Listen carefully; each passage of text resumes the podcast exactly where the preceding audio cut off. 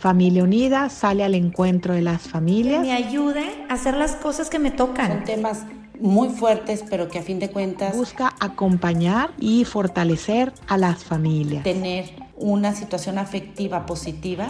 Y así Familia Unida se acerca a las diferentes etapas de la vida.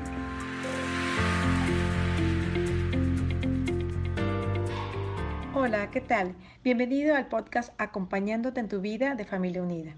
Agradezco la invitación de participar en él y me presento.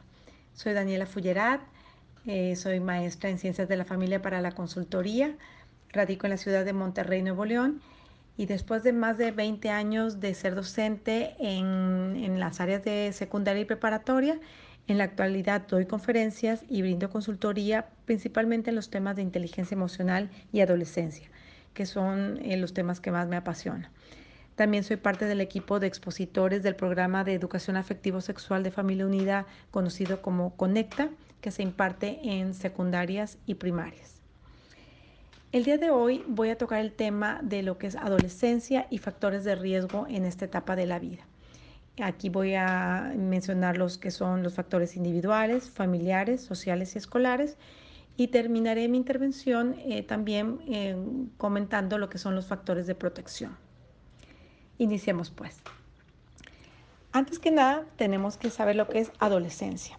La adolescencia la define la OMS como el periodo de crecimiento y desarrollo humano que se produce después de la niñez y antes de la edad adulta, entre los 10 y los 19 años. Pero es muy importante que sepas que hay muchos estudios que nos, que nos comprueban que en la actualidad la adolescencia está empezando antes y terminando después. Ahora en muchas niñas se da en la pubertad, que es el inicio de la, la adolescencia, a los 9 años. Y está terminando la adolescencia hasta los 21 años. Y un tema más importante o un dato muy importante, hasta los 25 años termina de madurar lo que es el cerebro del adolescente. ¿Y cómo se da esto? En el lóbulo frontal eh, del cerebro, que es donde se dan las funciones mentales superiores, em, y ahí se van a desarrollar lo que es la conciencia, abstracción, atención, concentración, memoria, juicio, hasta los 25 años. Imagínate. Pero bueno, eh, tengamos este, paciencia porque todo el mundo atravesamos por esto y, bueno, es una época, eh, una etapa que así como inicia, termina. ¿sí?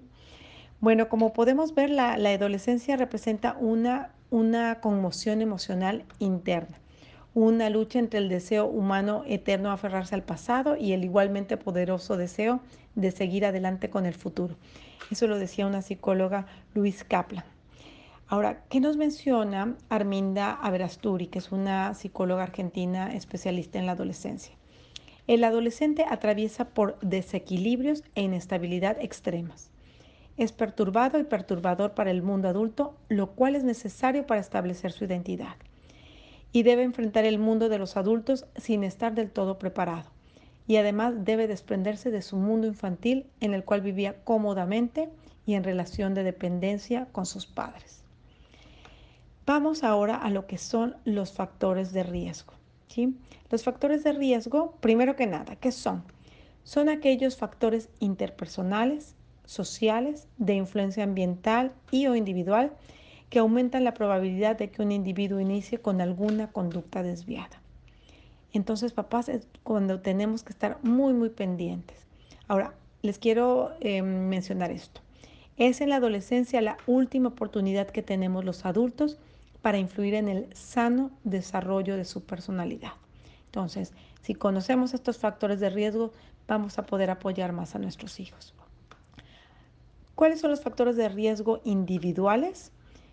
Problemas en las relaciones interpersonales, baja autoestima, un proyecto de vida débil, baja resiliencia, tristeza y también depresión. Ojo, en lo que es tristeza hay que saber que la tristeza es un sentimiento, pero el adolescente cuando experimenta la tristeza no pierde la esperanza, sigue realizando sus actividades. En, cuando, en, cambio, perdón, la depresión es un trastorno del estado de ánimo y ahí el adolescente sí pierde la esperanza.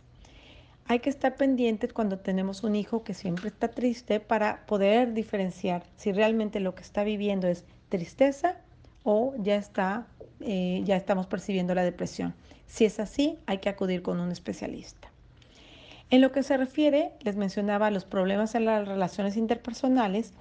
Aquí, ¿a qué se refiere? Es muy importante que sepamos, papás, en la adolescencia nosotros vamos a pasar a un segundo nivel. Para nuestros hijos, la prioridad son los iguales, son sus amigos, son los de la edad. Y bueno, ahí em, si tienen una personalidad tímida y retraída, ¿qué tenemos que hacer? Papá, fomentar la sociabilidad. Ahora, si tenemos un hijo o una hija con personalidad muy extrovertida e impulsiva, ¿qué tenemos que hacer?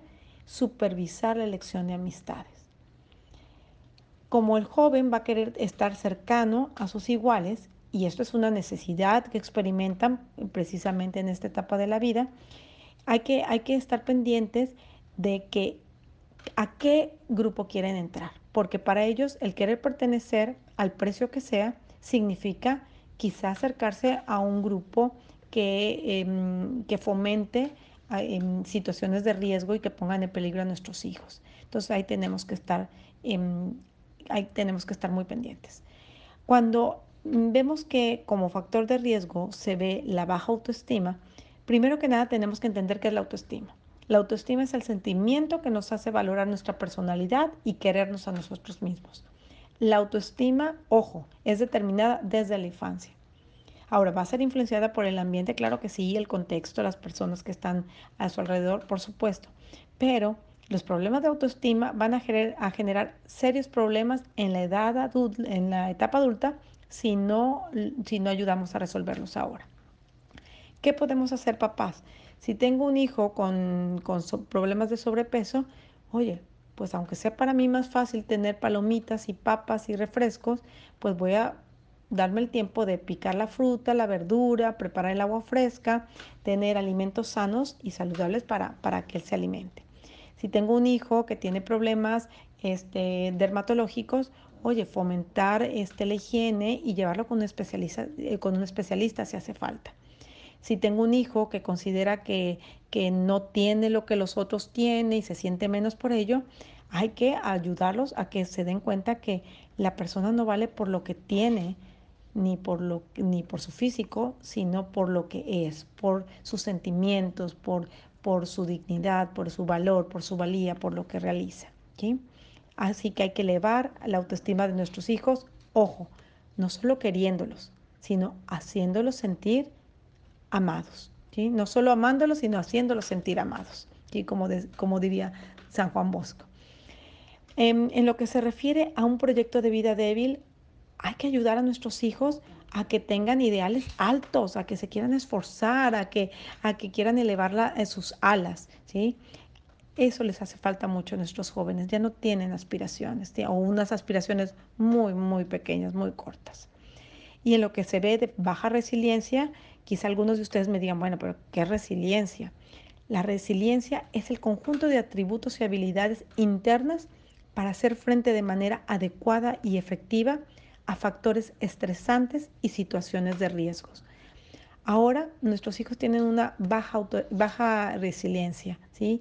Entonces tenemos que decirles a nuestros hijos, oye, la vida no es de color de rosa y vas a tener eh, mm, obstáculos y vas a tener que superar presión y, tienes que aprender a, vivir con eso. Entonces tú puedes, tenemos que ayudarlos a que desarrollen esas habilidades que, los ayuden a, perseverar y, y a esforzarse y obviamente, papá, mamá, no quiera solucionar el problema por él.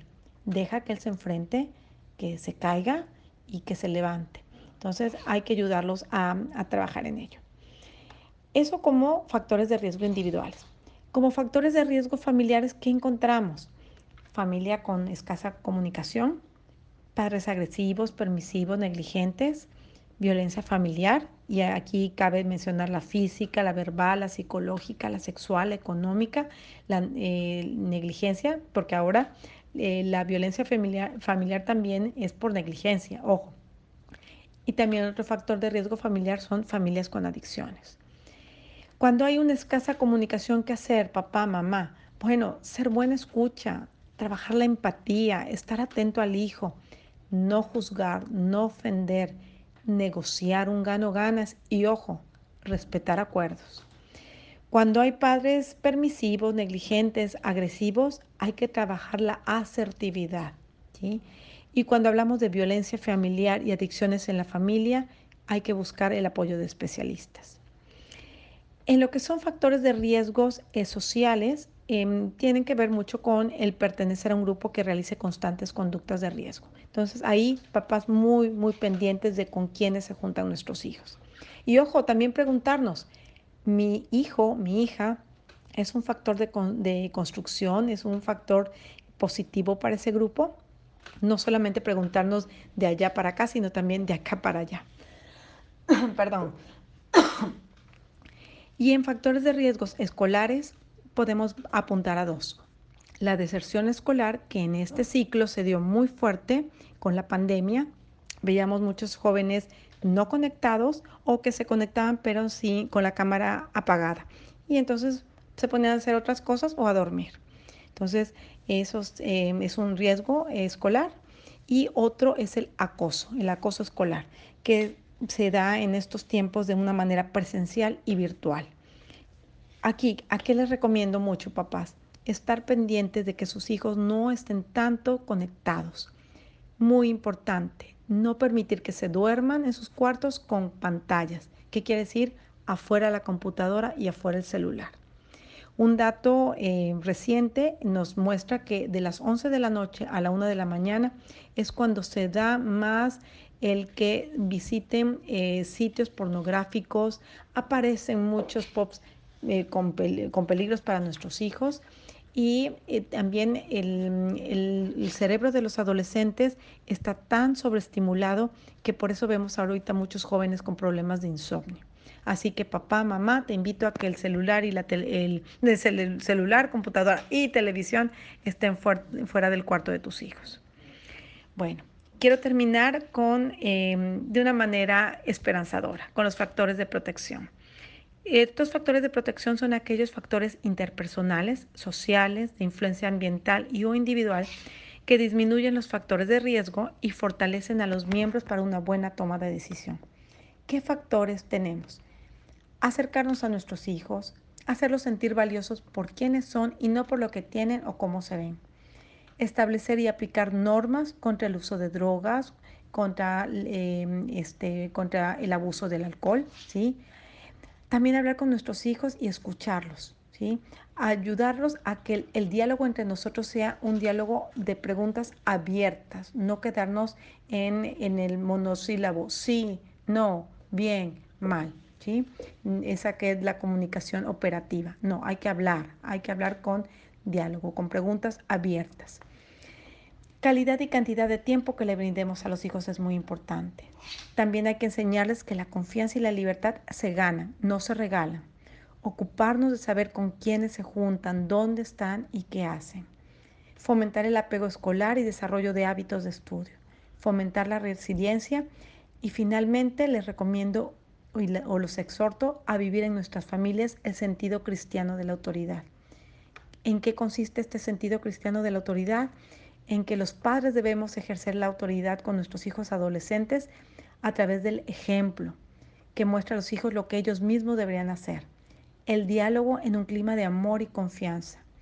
El estímulo cuando el hijo por sí mismo ha hecho algo meritorio y finalmente mostrándoles ideales como metas dignas de luchar por ellas. Espero que este tema haya sido de tu agrado, de tu interés y que te pueda ayudar a ser mejor papá y mamá. Nos vemos a la siguiente cápsula. Bye.